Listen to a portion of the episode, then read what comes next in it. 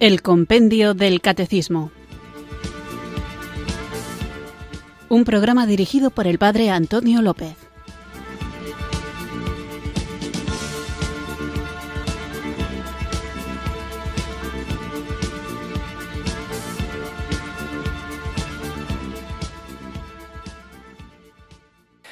Muy buenas tardes, queridos oyentes de Radio María. Recibido un cariñoso saludo desde Irurzun, en Navarra, quienes sintonizáis una tarde más esta radio que cambia vidas, esta emisora de la Virgen, Radio María, para escuchar el programa El Compendio del Catecismo, nuestro espacio diario de formación católica en el que tratamos de conocer mejor esta fe que nos salva, una fe que debemos vivir compartir y defender. Y para poder vivirla, compartirla y defenderla, como digo, hay que conocerla y para conocerla tenemos como una herramienta muy útil este maravilloso libro que en un recurso literario de preguntas y respuestas, en una forma dialogal, va recorriendo las distintas cuestiones de la fe que creemos y de la fe que celebramos, de la fe que vivimos y de la fe que rezamos. Ahora en concreto estábamos hablando en estos últimos programas y todavía seguiremos con ello de la fe que celebramos. En concreto estábamos hablando de la liturgia y como a veces a medida que avanzamos en el conocimiento de nuestra fe guiados por las preguntas del compendio del catecismo, surgen otras preguntas que no están explicitadas en el libro, por eso un día a la semana intento dedicar el programa a vuestra participación, queridos amigos, queridos oyentes. Así que hoy voy a dedicar esta hora a compartir con todos los que sintonizáis Radio María de 4 a 5 de la tarde o una hora antes si estáis en las Islas Canarias, esos mensajes de WhatsApp o de correo electrónico que habéis enviado. Voy a intentar responder a las más preguntas que pueda. Hace poco, luego si puedo leo ese correo electrónico, escribía un oyente al que no le gusta mucho el programa, diciéndome que dedico demasiado tiempo a contestar a una o dos preguntas. Y a ver si es que, decía él, en realidad no me escribe nadie me escribe muy poca gente y por eso tengo que alargar el programa con pocas preguntas para que parezca que sí que las recibo y me preocupe en llenar la hora la hora de programa simplemente con una o dos respuestas. Lo cierto es que no es así. Luego si puedo leo ese correo entero, pero digo que no es así. Afortunadamente, y lo digo con humildad y gratitud, todos los días, y cuando digo todos los días me refiero a todos los días, bueno, en realidad todos los días que se emite programa, es decir, de lunes a viernes, recibo al menos dos o tres correos electrónicos o mensajes de WhatsApp, cosa que, como digo, agradezco porque expresa el interés que tenéis por conocer vuestra fe. Y si me entretengo demasiado en contestar solo a una o dos preguntas, es porque me parece interesante no solamente para el oyente que ha enviado la pregunta detenerme en responderla, sino también para que todos los que sintonizáis el compendio del catecismo podáis tener una explicación más detallada de algunas cuestiones que me parecen interesantes, pero como ya el compendio del catecismo tiene de por sí muchísimas preguntas, tiene exactamente 598 preguntas. Bueno, pues como el compendio del catecismo tiene 598 preguntas y trato de llenar el programa diario con una de esas preguntas, hay explicaciones que a lo mejor requieren más tiempo, pero que no puedo hacer todos los días que quisiera, porque entonces el programa duraría siglos. Y de lo que se trata es de que nos vayamos enriqueciendo todos juntos, pero tampoco de que os acabéis aburriendo de mi voz. Por eso dedico uno de cada día de los programas a cada una de las preguntas del compendio del catecismo y cuando vosotros enviéis una pregunta que no está explicitada en el compendio del catecismo o ya la hemos tratado pero queda alguna duda, pues me parece que es bueno para todos, no solo para el que hace la pregunta, sino para todos los que escucháis el compendio, me parece importante dedicarle el tiempo que creo, estimo oportuno. No quiero simplemente responder con un sí o no, porque eso haría que no conozcamos el porqué de las cosas que es muy importante. No se trata simplemente de saber si se puede o no se puede hacer una cosa, si es correcta una cosa u otra, sino que hay que saber el fundamento del porqué de las cosas y eso requiere tiempo. No me entretengo más, vamos a comenzar invocando juntos al Espíritu Santo para que nos ilumine a mí para saber dar las explicaciones oportunas, a vosotros y a mí para poder comprender esas respuestas y a todos para que vayamos profundizando en el conocimiento y la vivencia del gran misterio del amor de Dios revelado por el Espíritu Santo en Jesucristo nuestro Señor. Invoquemos, pues, el don de Dios. Ven Espíritu, ven Espíritu, ven Espíritu.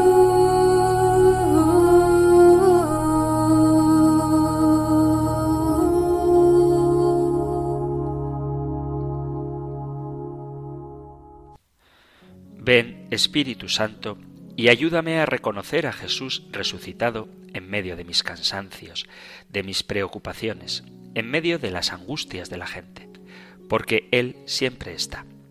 Ayúdame a reconocerlo glorioso, lleno de vida, repleto de fuerza, revestido de luz celestial. Con un toque de tu gracia, despierta mi corazón para que lo alabe, para que me llene de admiración ante su rostro precioso. Derrama en mi interior deseos de buscar a Jesús, para que amándolo lo encuentre en cada cosa.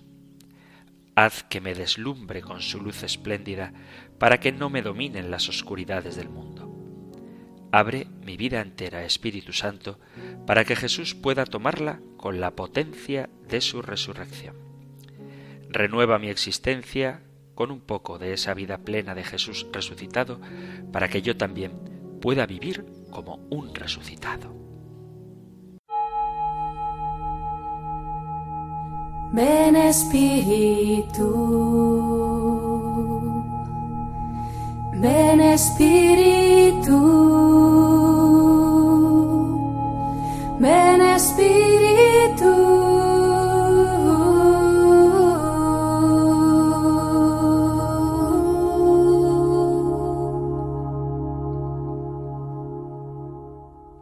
Vamos allá con nuestro programa de hoy dedicado a vuestra participación. Queridos amigos, queridos oyentes, podéis enviar vuestros mensajes al correo electrónico compendio arroba radiomaria.es, compendio arroba radiomaria.es o al número de teléfono para WhatsApp 668 594 383 668 594 383. Como normalmente respondo a los correos, porque recibo más correos que mensajes de WhatsApp, pero también recibo WhatsApp que podéis enviar tanto en formato escrito como en audio, voy a comenzar con algunos de los audios que llegaron al teléfono 668-594-383. Este que vamos a escuchar ahora es en referencia a una pregunta que enviaba una oyente y a la que respondí de manera rápida, en la que la oyente por correo electrónico decía que la palabra descendió a los infiernos que aparece en nuestro credo genera confusión porque da la sensación de que Jesús bajó al lugar de la condenación. Y yo le respondía que más que cambiar el credo, lo que tendríamos que hacer es formarnos mejor para entender lo que esa expresión significa. Y a este propósito, un oyente envió un mensaje de audio dándole la razón a la del correo electrónico, así que vamos a escuchar el audio y luego doy la respuesta a propósito de por qué no cambiamos en el credo la expresión descendió a los infiernos. Escuchamos a nuestro oyente. Buenas tardes. Para el padre Antonio López. Eh, acabo, está, estoy escuchando el programa que ya está terminando, pero bueno, mm, quería decir esto antes. Eh, está hablando de por qué en el credo se dice descendió a los infiernos. Y ha explicado que descendió a los infiernos pero no era el infierno de la condenación, sino que él era donde estaban los justos y no justos y fue a rescatar a los justos. Pero que el credo no se va a cambiar, que hay que formarse, por supuesto que los cristianos tenemos que formarnos todos cada vez más y aprender cada vez más. Pero mi opinión, la de la oyente que se lo ha preguntado, y yo creo que la de muchísimas personas, es que eso de infierno ahí no debe aparecer en el credo. Una cosa es que uno se forme y se entere el por qué, y otra cosa es que aparezca la palabra infierno cuando no es el infierno. Es tan justo y no justo, pero el infierno no es. Y confunde. Entonces, pues eso es lo que yo mm, le quería decir al padre Antonio López, que él, si lo pudiera explicar esa parte, eso que yo le estoy preguntando. No, sería mucho mejor, aparte de que las personas nos tengamos que formar más todos los cristianos. ¿No sería mucho mejor que en el credo se dijera bajó donde estaban los muertos o fallecidos, justos y no justos, y después puede ampliarse incluso diciendo y sacó a los justos, salvó a los justos, pero aunque no se amplíe así, decirlo así, bajó donde estaban los fallecidos o los muertos, justos y no justos, no decir bajó al infierno, que eso confunde incluso al que no cree, dice, bueno, y bajó al infierno Jesucristo y le puede influir para que no crea. Habrá quien no le influya, pero habrá quien sí. Y, Jesucristo bajó al infierno, después salió ahí, pero tuvo que bajar al infierno, eso como es. Si somos nosotros los cristianos y tenemos y no nos, nos suena mal, pues como a, a, los que no creen o creen poco, pues imagínense, ¿no?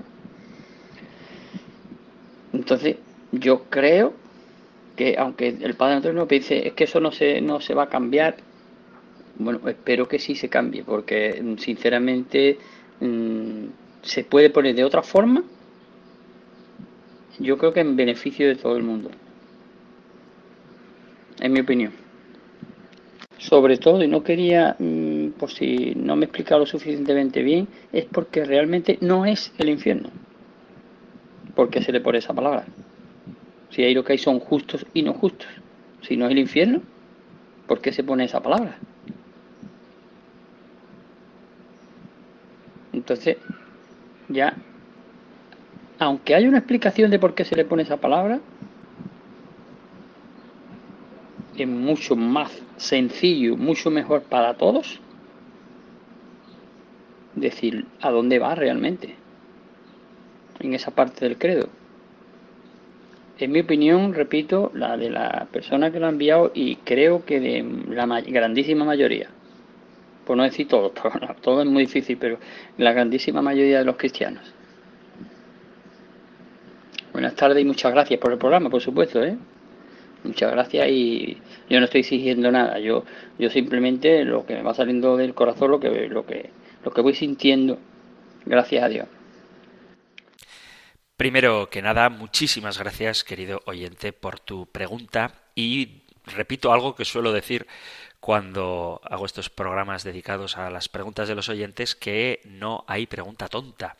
Hay un momento en el que el oyente dice gracias por el programa, gracias por, por agradecerlo, pero da la sensación, me da a mí la sensación, como que se quiere disculpar por no estar de acuerdo, con que aparezca la palabra infiernos en el credo y no hay ningún problema. Siempre que hagamos una pregunta hecha con caridad y abiertos a escuchar la verdad que la Iglesia enseña, podéis preguntar lo que queráis. No hay ningún problema con discrepar, con no estar de acuerdo o con que alguna afirmación de las que la Iglesia hace, incluso en sus textos oficiales, litúrgicos, incluso en el credo, os parezca chocante o llamativa, porque la misión de la Iglesia Madre es educar a sus hijos y para eso hay que escucharlos. Así que no te preocupes, querido oyente, por no estar de acuerdo con que en el credo aparezca la palabra infierno. Vamos a ver qué hay que decir de esto. Hay un momento en el que el oyente dice, hombre, a lo mejor habría que decir, pues bajó al lugar de los muertos y de ahí eh, liberó a los que estaban presos, no sé qué expresión utiliza, pero viene a decir como que a lo mejor el credo podría explicar lo que significa el descenso a los infiernos de Jesús. El credo no es una catequesis, el credo no es una explicación de la fe. El credo es una profesión de fe, que es distinto. Es decir, tú cuando rezas el credo, lo que estás haciendo es profesar tu fe, no explicarla. Para explicarla tenemos las catequesis y tenemos también el compendio del catecismo y la formación que, como el oyente reconoce, y creo que todos estamos de acuerdo en eso, es muy necesaria para todos. Con respecto a que habría que quitar la palabra infierno del credo, os debo recordar, queridos amigos, queridos oyentes, que tenemos dos credos, el llamado credo apostólico, y el credo niceno-constantinopolitano. Bueno, pues en el credo niceno-constantinopolitano no aparece el texto, la frase, descendió a los infiernos. O sea que en ese sentido ya está quitado del credo, no porque no se afirme esa verdad de fe, sino porque es una formulación distinta la del credo niceno-constantinopolitano, que salía al paso de algunas herejías de los primeros tiempos. No me voy a entretener mucho en esto, os remito a la primera parte del compendio del catecismo, donde hablamos de los símbolos de fe, desde la pregunta número 33 hasta la pregunta número 35, la 33, la 34 y la 35, se habla explícitamente de los símbolos de fe, del credo. Me limito a leeros las preguntas y respuestas 33, 34 y 35. ¿Qué son los símbolos de fe? Los símbolos de fe, también llamados profesiones de fe o credos, son fórmulas articuladas con las que la Iglesia desde sus orígenes ha expresado sintéticamente su propia fe y la ha transmitido con un lenguaje común y normativo para los fieles. Pero, repito, es la formulación de la fe, no la explicación de la fe.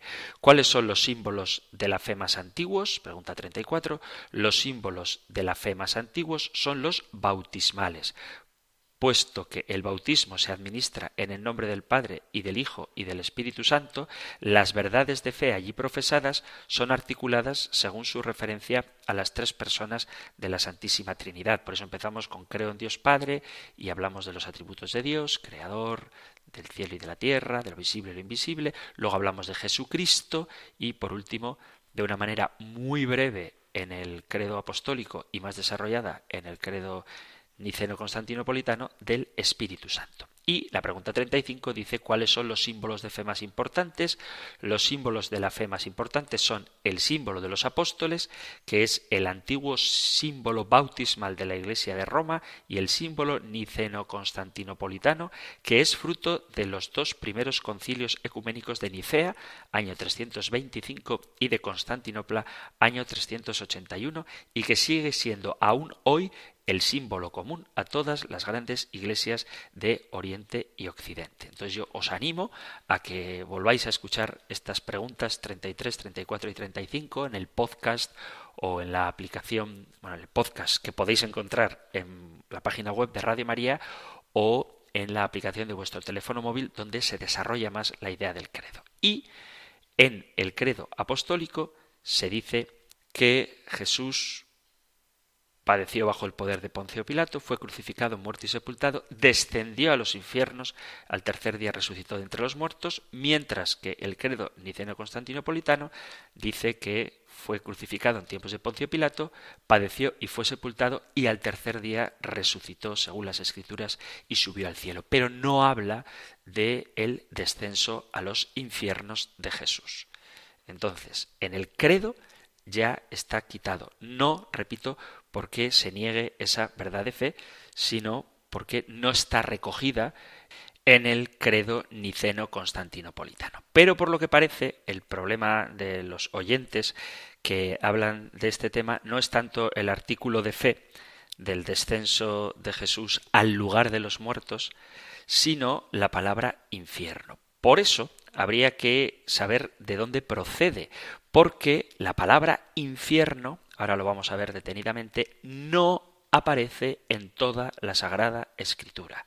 En la Biblia, en el idioma original, no aparece la palabra infierno, aunque en algunas traducciones al castellano sí que se puede leer infierno, pero la palabra infierno etimológicamente viene del latín y es una palabra que a todos nos puede sonar, porque el castellano procede del latín. Entonces, infierno suena a inferior, es decir, a lo que está debajo de, y de ahí que se hable de un lugar subterráneo, y está en relación con las palabras Sheol en hebreo o Hades en griego.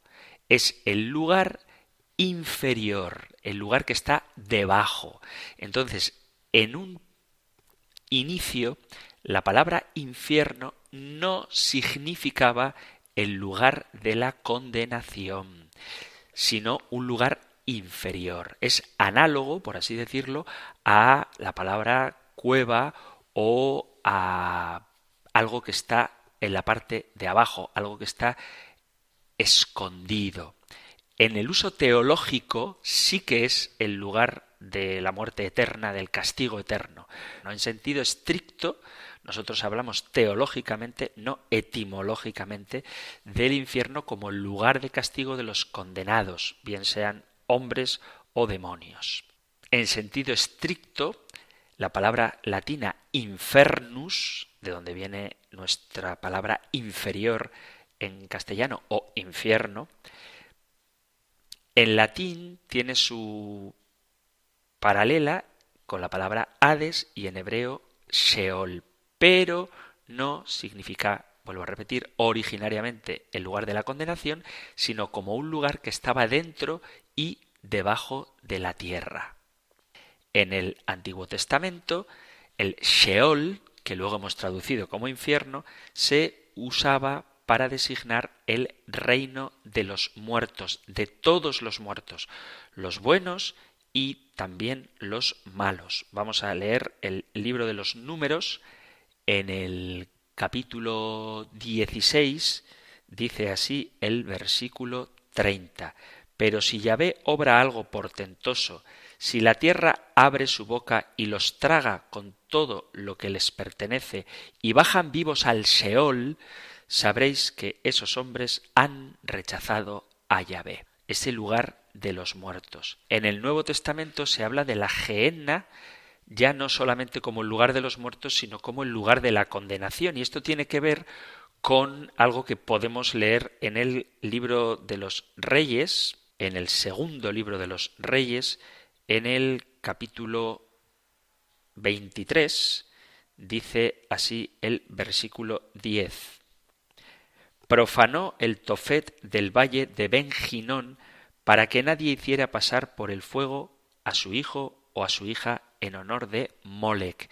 Esto tiene que ver con culto terrorífico que se hacía a Molec, a un ídolo pagano, a un diosecillo, a un demonio en el fondo, donde se echaba a arder a los niños en un acto horrible de adoración a este dios Molec. Por ese motivo, fue profanado por Josías en el mismo segundo libro de Reyes, en el capítulo 23, versículo 10, este texto que acabo de leer, se ve cómo Josías profanó ese lugar, esa gehenna, lugar que era abominación para los judíos y utilizaron el nombre de este sitio para designar el sufrimiento de los condenados. Y Cristo mismo adoptó este término. Además de Gehenna y Hades, hay otros muchos nombres para el sufrimiento de los condenados.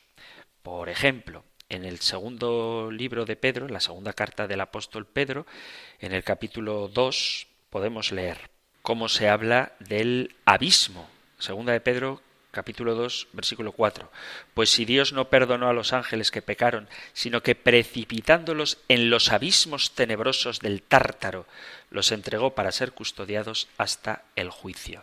El Evangelio habla de una estufa de fuego en el capítulo 13 del Evangelio de San Mateo, dice así, versículo 42 dice, y ahí los arrojará al horno de fuego, y allí será el llanto y el rechinar de dientes. Y en el versículo 50 del mismo capítulo 13 de San Mateo dice, y los echará en el horno de fuego, y allí será el llanto y el rechinar de dientes. El Apocalipsis habla de el lago de fuego en el capítulo 19, en el Evangelio de San Lucas se habla del lugar del tormento en el capítulo 16, versículo 28, en el Evangelio de San Mateo se habla de la oscuridad exterior, de la destrucción, de la perdición, de destrucción eterna, se habla de corrupción, de muerte eterna, de la segunda muerte. Entonces, el infierno como lugar de condenación no es una palabra que aparezca en la Sagrada Escritura, sino que originariamente se refería a los lugares inferiores, al Sheol y al Hades. Y por eso es comprensible para la época en la que se formuló el credo la utilización de esa palabra como el sitio donde Jesús desciende para liberar a los que estaban cautivos de la muerte. Luego, con el paso del tiempo, se identificó ese lugar inferior con todas estas expresiones que utiliza la Sagrada Escritura para referirse al lugar de la condenación y de ahí que llamemos infierno al lugar de tormento. Pero originariamente el infierno hacía alusión a lo inferior es decir, al Hades, al Sheol, al lugar de los muertos. Y por eso se usa la expresión en el credo. He vuelto a hacerlo, lo de dedicar mucho tiempo a una pregunta, pero me parece que es muy interesante y que puede generar confusión que aparezca la palabra infierno en el credo, tal y como dice este oyente, y ya había dicho otra oyente en el correo electrónico. Espero que haya quedado claro el sentido que le damos hoy en día a las palabras no es el mismo, o no siempre es el mismo, que se ha dado siempre a lo largo de la historia. Por eso es bueno comprender el porqué de que utilicemos las palabras que usamos, no simplemente que las usemos, sino que sepamos también el porqué. Y eso requiere una explicación un poco larga como esta que acabo de dar ahora. Espero que os haya sido útil. Vamos ahora a escuchar otro mensaje enviado también en audio al WhatsApp 668-594-383 a propósito de la pregunta que os hacía de cómo os gusta orar, si con los brazos extendidos, de rodillas, de pie. Pues escuchamos ahora el testimonio de una oyente. Hola, Padre Antonio. Pues a mí me gusta más eh, orar con, con las manos juntas eh, yo lo que sí sentía era el recogimiento. Ahora me encanta haber aprendido que, además esta postura es verdad que al Señor siempre se le representa en la pasión, eh, con, vamos, le representa que iba atado con las manos así eh, atadas juntas. Y, eso como símbolo de, vamos, a, partir de ahora cuando esté así voy a pensar, Señor, soy tu esclava y me encanta que ese signo lo represente así, es una maravilla de aceptación de la voluntad de Dios y de, todo. Y, no me gusta las manos abiertas, que es verdad que el sentido así de ofrecer siempre me ha atraído y me parece muy bonito, pero mm, tengo la sensación, será una cosa cultural, que es ostentoso para un fiel. No sé por qué yo lo identifico pues con el sacerdote, como lo hace en la misa, eh, pues eh, la veo una, una, postura pues reservada para Cristo y para eh, sus representantes en la tierra. No, a mí se me hace muy raro y ahora cuando veo gente de fuera, sobre todo yo creo que es de Hispanoamérica, que, que rezan así y en el Padre Nuestro sobre todo, a mí se me hace muy raro, se me hace muy ajeno a mí. Pero bueno, es verdad que es una postura también bonita y válida, pero, pero yo eso la veo como que no me sale natural. Muchas gracias por su programa, como siempre, que es una maravilla. Pues muchas gracias a ti por tu testimonio, por compartir cómo te gusta rezar y también por tu opinión sobre el programa. Me gustaría distinguir dos cosas. Una es la oración litúrgica, es decir, lo que celebramos, lo que rezamos en misa, donde creo que es conveniente que haya uniformidad en las posturas, es decir, que nos pongamos de pie, nos sentemos o nos arrodillemos cuando corresponde a cada uno de los momentos de la Sagrada Liturgia, en concreto de la misa, y otra cosa distinta es cómo nos gusta orar a nosotros en particular, en privado o en nuestros grupos de oración.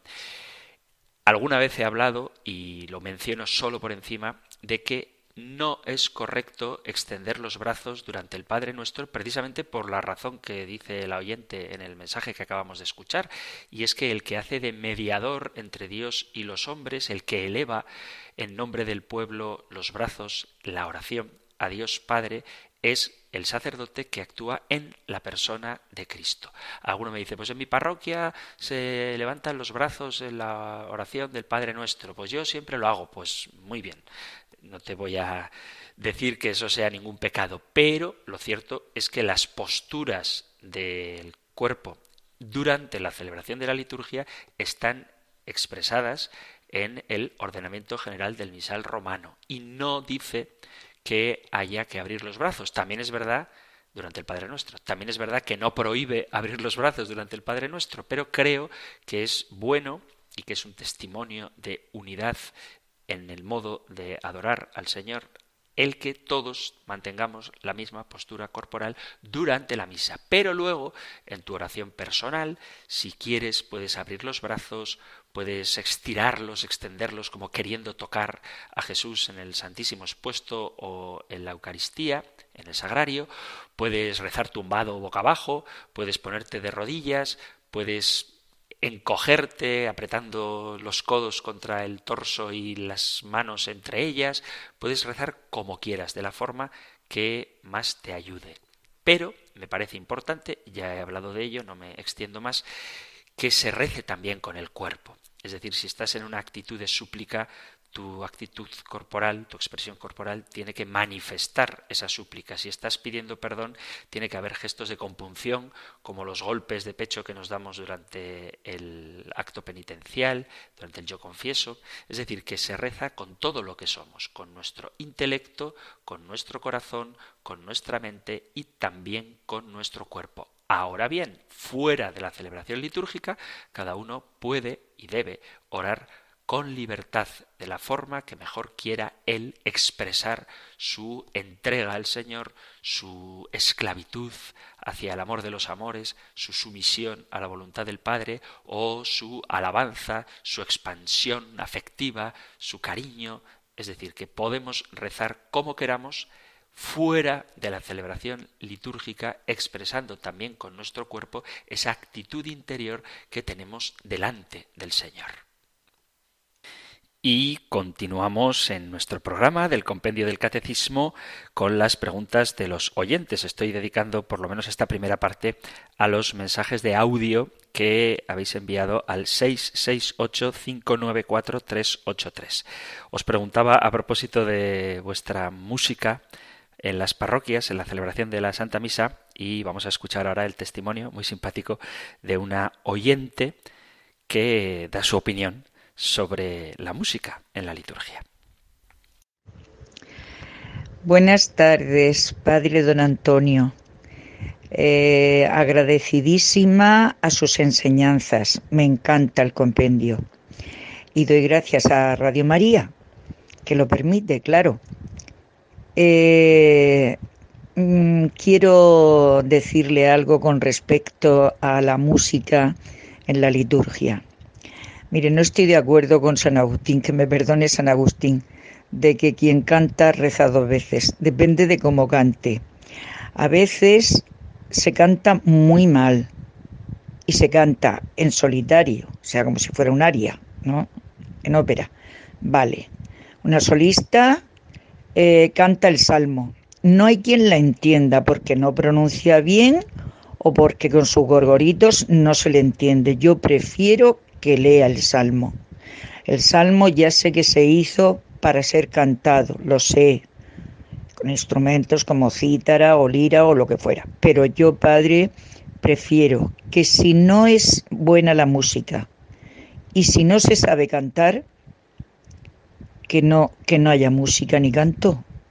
Ahora, si interviene, como intervino el día del Corpus el jueves, en una escolanía maravillosa o un coro de seminaristas, son, eso sí, pero un coro de la iglesia que no se le entienda, son cuatro chicas y cuatro chicos, por ejemplo, muy bien, pero no se les entiende. Hay que pronunciar claro y despacito. Y si no, no entendemos la letra, nos quedamos sin oír nada. Bueno, mejor, oímos, pero no escuchamos, no comprendemos lo que se está diciendo. Entonces, don Antonio, yo no estoy de acuerdo. Estoy de acuerdo siempre que se haga muy bien, se pronuncie muy bien y que la música sea agradable. Que lo que se haga es potenciar la hermosura del texto y la hermosura de, de la liturgia. Entonces, el que nos sumemos todos, pues sí, si no sabemos muy bien cantar, pues bajito para no para no eh, diciéndolo en, en, lengua vulgar meter mucho la pata pero en fin padre yo ya digo que no me entero muchas veces de la liturgia de los salmos cantados entonces yo digo mi opinión no digo que tenga razón digo que como no lo escucho bien eh, como no me haya leído antes las lecturas, pues no sé de qué va. Eso por una parte, o sea, que se, que se cante bien, que se pronuncie bien, que se entienda y que la música sea buena. Y otra cosa, que la música sea común normalmente. Usted cree, como usted mismo ha dicho, que el Gloria, por ejemplo, no se puede uno sumar al Gloria porque se le, se le pone, no la música que es común. ¿eh? Por ejemplo, Gloria, Gloria. Bueno, pues no. Se pone otra música o en fin, a otra otra otra participación que se puede hacer por parte de la comunidad. El santo, por ejemplo, pues no se canta en latín, me parece muy bien, pero no se puede participar o, se canta con otra música, que no es la, común de toda la vida. Bueno, pues en eso estoy de acuerdo con usted, que también lo ha dicho usted que nos sumemos la mayoría y que el canto sea pues más bien común y muy conocido, que no se invente otra música porque nos quedamos inalvis en blanco y nada sin participar. Bueno, padre, muchas gracias por sus enseñanzas y un saludo. Totalmente de acuerdo con esta oyente de que si no se va a cantar bien, si no se va a entender el texto o si la música no es adecuada con lo que se está diciendo, pues es mejor recitarla. Pero es importante que los coros parroquiales, incluso los más modestos, los más pequeños, los más sencillos, tengan una adecuada formación litúrgica para que puedan servir de la mejor manera posible a la celebración del misterio de nuestra fe, el sacramento de nuestra fe, que es la Eucaristía. Por eso, más que evitar cantar, lo que hay que hacer es formarse bien en la medida de lo posible en las artes musicales, pero más aún, más importante todavía, en sagrada liturgia. Y precisamente el Papa Francisco, hace muy poco tiempo, ha publicado una carta apostólica que se llama Desiderio Desideravi, que trata precisamente sobre la formación litúrgica del pueblo de Dios. Os animo a que conozcáis este texto para que sepamos la importancia que tiene la liturgia y nos animemos a tener una adecuada formación litúrgica el compendio del catecismo en estos días. Espero que nos esté ayudando a todos en eso, pero tenemos que ir más allá y procurar conocer el porqué de lo que hacemos y, como dice este documento del Papa Francisco, redescubrir cada día la belleza de la verdad de la celebración cristiana. Continuamos con nuestro programa y con vuestros mensajes que podéis enviar al correo electrónico compendio arroba o al número de teléfono de WhatsApp 668 594 383. Sois muchos los oyentes, casi todos los que escribís al correo electrónico o al número de WhatsApp que agradecéis y felicitáis por el programa, pero también hay que saber que no todo el mundo está de acuerdo. Por eso os voy a leer un correo, es un poquito largo, pero para que veáis la diversidad de oyentes que hay en Radio María. Dice este oyente. Ayer por la tarde escuché entre las cuatro y veinticinco en que llegué a casa y las cuatro cuarenta en que no aguanté más su compendio. No quiero escucharlo porque luego me entran ganas de escribirle y pierdo tiempo que no me sobra con todo lo que hay que leer y escuchar de ateología, no teísmo y de crítica bíblica para vacunarse de religiosidad. Como borré enseguida lo que grabé, me queda poca memoria libre en mi móvil, no volví a escucharlo, pero recuerdo que habló de la necesidad obligación de que los fieles católicos asistan a sus templos para recibir las gracias que allí se dan y que desoigan las citas bíblicas sacadas de contexto por las que se quiere quitar esa necesidad obligación, pues Dios no necesita de templos de albañilería, sino que está en todas partes y bastan dos orantes para que tengan a Cristo en medio de ellos. Cualquiera que haya leído la Biblia sabe que según la peor o mejor manera del escritor bíblico, y fueron muchas decenas a lo largo de muchos siglos, puedes encontrar citas bíblicas de mandatos de Dios para cualquier cosa buena o malísima, como pasar a filo de espada, incluso a niños de pecho, si son de un pueblo contrario, al elegido por Dios para que les sirva, como los amalecitas o los amorreos, o como exterminar con un ángel del Señor a los primogénitos de los egipcios y de sus esclavos no hebreos. Estudiar críticamente la Biblia es el camino más seguro para hacerse ateo, si hay tantos espíritus divinos para inspirar tantos escritos dispares y disparatados que la Iglesia obliga a creer porque son palabra de Dios, te haces politeísta, es poco racional, o te haces ateísta o antiteísta de cualquier Dios revelado a unos neuróticos profetas. Eso es más racional. Ya he presentado la declaración del IRPF desde hace tres años, tras ver el éxito de las letanías de súplica de mi querido Francisco en la tarde del viernes del 27 de marzo de 2020 para que Dios, Padre, Hijo y Espíritu Santo o su madre nos librasen de la pandemia, no he vuelto a poner la X en la casilla de la Iglesia Católica. Sí que la pondría si la hubiese para potenciar la investigación biomédica, pero este año, además, no la he puesto en otra casilla, asignación a fines sociales. Motivo, leí a un señor, ingeniero de telecomunicaciones, presidente de Europa Laica, que recomendaba no poner la X en ninguna casilla para que la Iglesia ni directamente ni vía Cáritas ni por otras organizaciones confesionales tocase dinero público. Una recomendación que hace meses llevo pensando hacerle porque algún viernes al mes escucho y grabo en directo lo de preguntas de los oyentes y sus respuestas. Desde que empezó con eso noté, y veo que sigue igual, que dedica mucho tiempo a responder la primera o las dos primeras preguntas, a veces muchísimo. Así caben muy pocas preguntas en un programa y con las pausas musicales, que me parecen una pérdida de tiempo, todavía menos. No sé si es porque le gusta recrearse en las primeras respuestas o es porque tiene muy pocas preguntas y tiene que estirarlas para llenar el tiempo. Y otra cosa, a veces oyéndole por su tono de voz, me parece que no se cree los mitos de la doctrina católica que explica. Vamos, que parece que está de broma.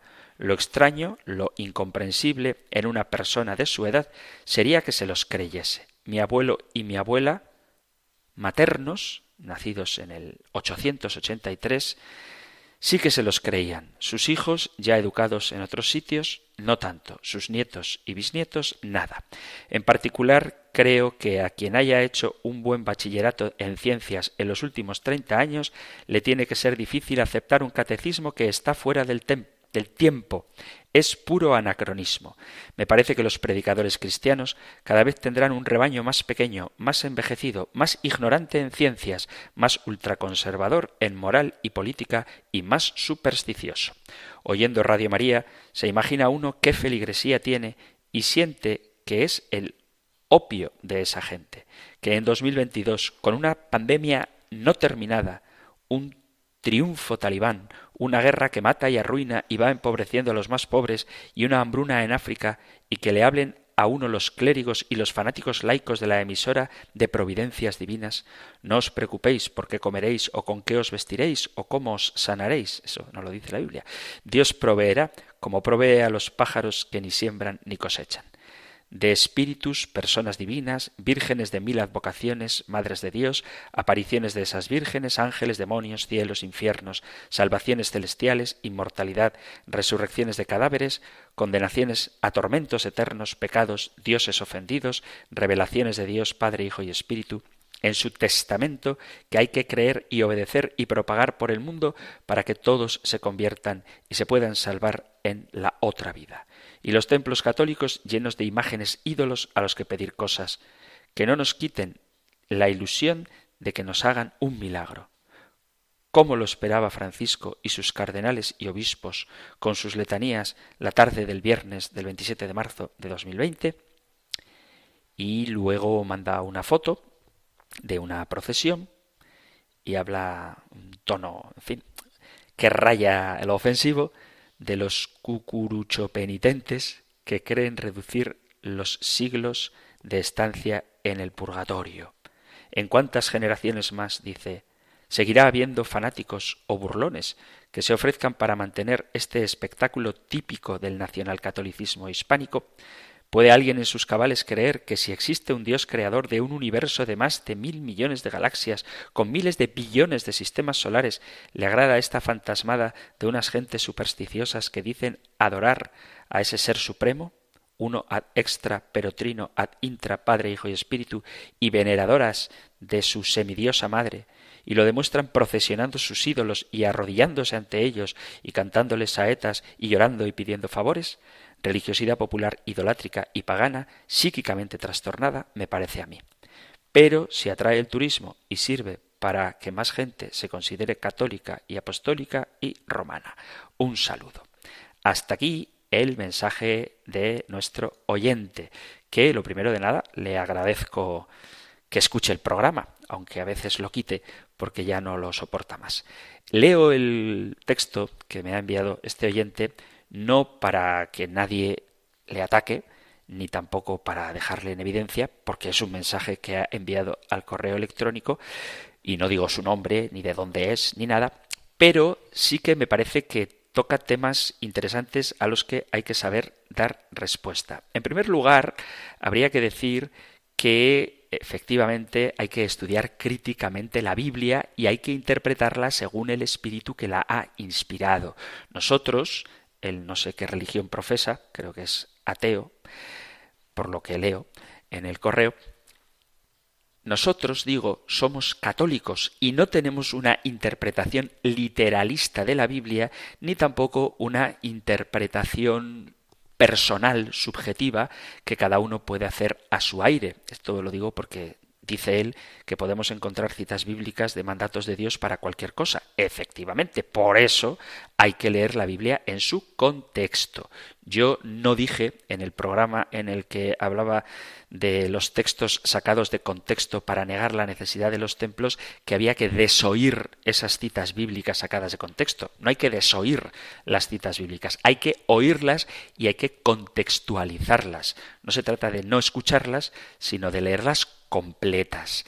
Y en ese sentido, es verdad que tenemos una interpretación de la Sagrada Escritura en su conjunto a la luz del magisterio de la Iglesia, a la luz de la tradición que es quien nos ha dado la Sagrada Escritura. La Sagrada Escritura no se ha dado a sí misma sola, el índice de la Biblia no está revelado en la Biblia, sino que forma parte de la tradición de la Iglesia, quien con su magisterio nos ha dado este texto que consideramos como palabra de Dios, pero que hay que interpretar adecuadamente en el espíritu que la ha inspirado y dentro de la Iglesia que nos la ha dado. Por eso, una persona que hace un estudio crítico de la Biblia bien hecho, y cuando digo bien hecho me refiero a ciñéndose a cómo desde el principio los primeros cristianos han vivido esa revelación que luego después fue escrita en el Nuevo Testamento, cuando uno hace un estudio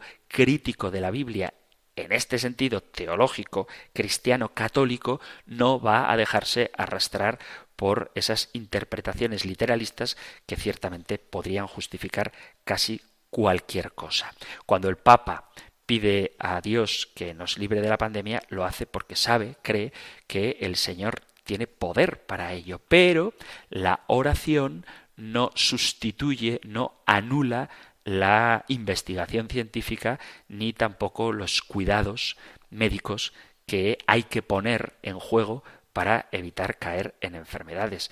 Otro día, si queréis, volveremos a hablar de la relación entre la ciencia y la fe y cómo son dos campos distintos del conocimiento humano, cada cual de ellos con su propio objeto y cada cual con su propio método, pero no son incompatibles, antes bien se ayudan mutuamente.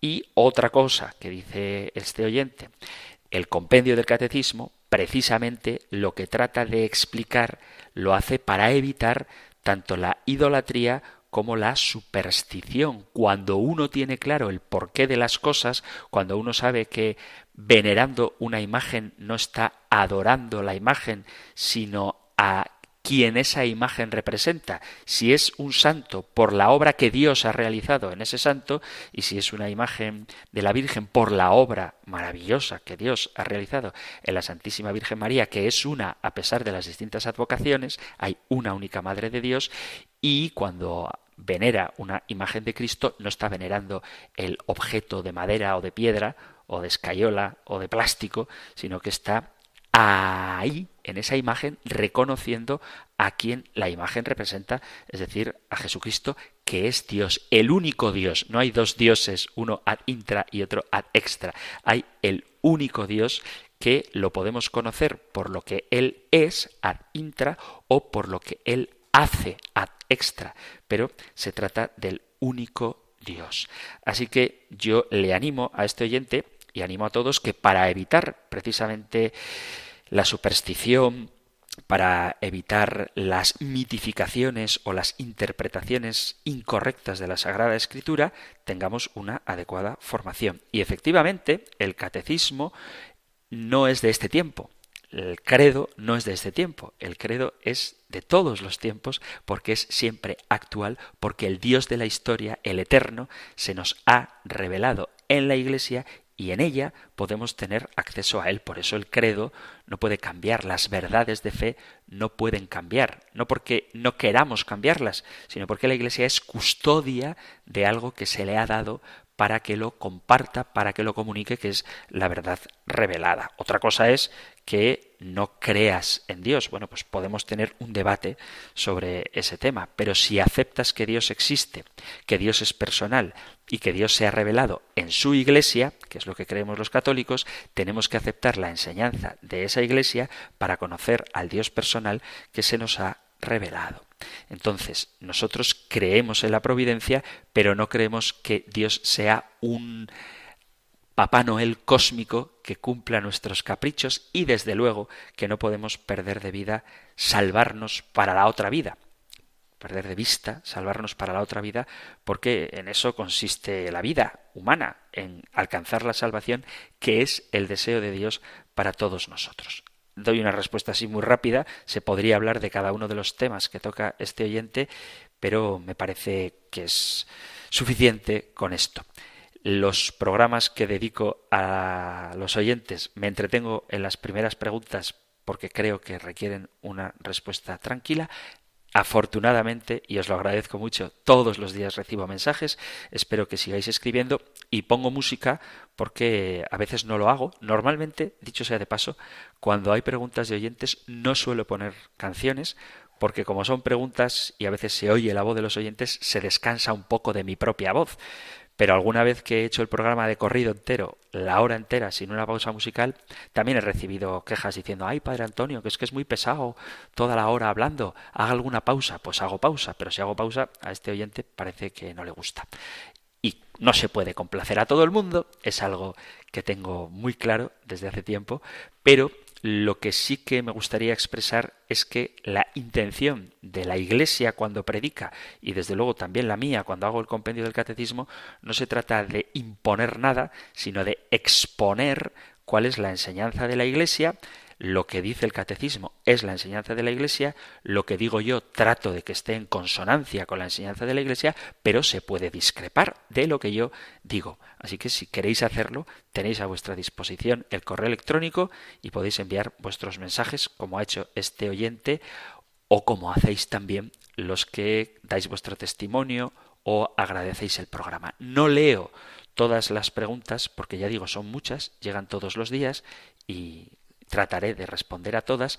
A muchas de ellas contesto por privado en el correo electrónico porque son de índole personal. Hay gente que cuenta su situación privada y me parece que eso tampoco es para exponerlo en, en la emisora, en Radio María. Por eso procuro contestar en privado. Y una última cosa que muchos manifestáis la dificultad para encontrar director espiritual. Os animo a que os acerquéis a vuestro sacerdote y se lo propongáis directamente, porque si lo hacéis así, en vez de esperar a que esté en la sacristía desocupado, es cierto que tenemos bastantes actividades, acercaos a él, pedidle cita a vuestro sacerdote y iniciad una dirección espiritual o por lo menos una serie de consultas. Gracias a este oyente, gracias a los que discrepáis, y no os cortéis, por favor, seguid haciéndolo, que yo trataré de responder, aunque sea de manera rápida, a cada una de vuestras preguntas u objeciones, también a vuestros testimonios y, por supuesto, con muchísimo cariño recibo vuestros mensajes de felicitación y de gratitud por el programa. Un programa que no lo hago yo solo, sino que lo hago con un equipo de trabajadores y voluntarios de Radio María a los que estoy infinitamente agradecido, también por el privilegio de poder hacer el programa y sobre todo de poder ser voz de la enseñanza de la Iglesia. Así que muchas gracias a todos los que colaboran con Radio María y gracias a los que escucháis el programa, de manera especial a los que enviáis vuestros mensajes, tanto los que son de felicitación y gratitud como aquellos que manifiestan alguna discrepancia, porque todo esto nos ayuda a crecer en el conocimiento, en la vivencia, en la difusión de nuestra fe y también algunos mensajes nos ayudan a saber cómo defender esta revelación que nos ha sido dada. Así que muchísimas gracias. Se ha terminado el tiempo para nuestro programa de hoy y si queréis compartir lo que sea, podéis hacerlo enviando vuestros mensajes al WhatsApp 668-594-383, 668-594-383. Sabéis que podéis hacerlo por escrito o también enviando un mensaje de audio o si lo preferís al correo electrónico compendio arroba radiomaria.es compendio arroba radiomaria.es sí que os pediría cuando escribáis al correo electrónico que pongáis el asunto. No solamente que pongáis programa de hoy o la fecha del día sino que pongáis aunque sea someramente o sea así muy por encima preguntas sobre el purgatorio por ejemplo en el asunto del correo electrónico para que luego a la hora de buscarlo me resulte más fácil, porque si no ponéis asunto, luego leo la pregunta y a la hora de buscarla para responderla, pues como hay tantos correos, me cuesta encontrarla. Así que por favor poned el asunto del que queréis preguntar y luego ya desarrolláis vuestra pregunta en el cuerpo, en el contenido del correo electrónico que podéis enviar a compendio arroba radiomaria.es. De nuevo, reitero mi gratitud a todos los que escucháis el programa y terminamos recibiendo la bendición del Señor. El Señor te bendiga y te guarde, el Señor ilumine su rostro sobre ti y te conceda su favor, el Señor te muestre su rostro y te conceda la paz. Muchísimas gracias por estar ahí. Gracias por escuchar el compendio del catecismo y si queréis, volveremos a encontrarnos en un próximo programa. Un fuerte abrazo.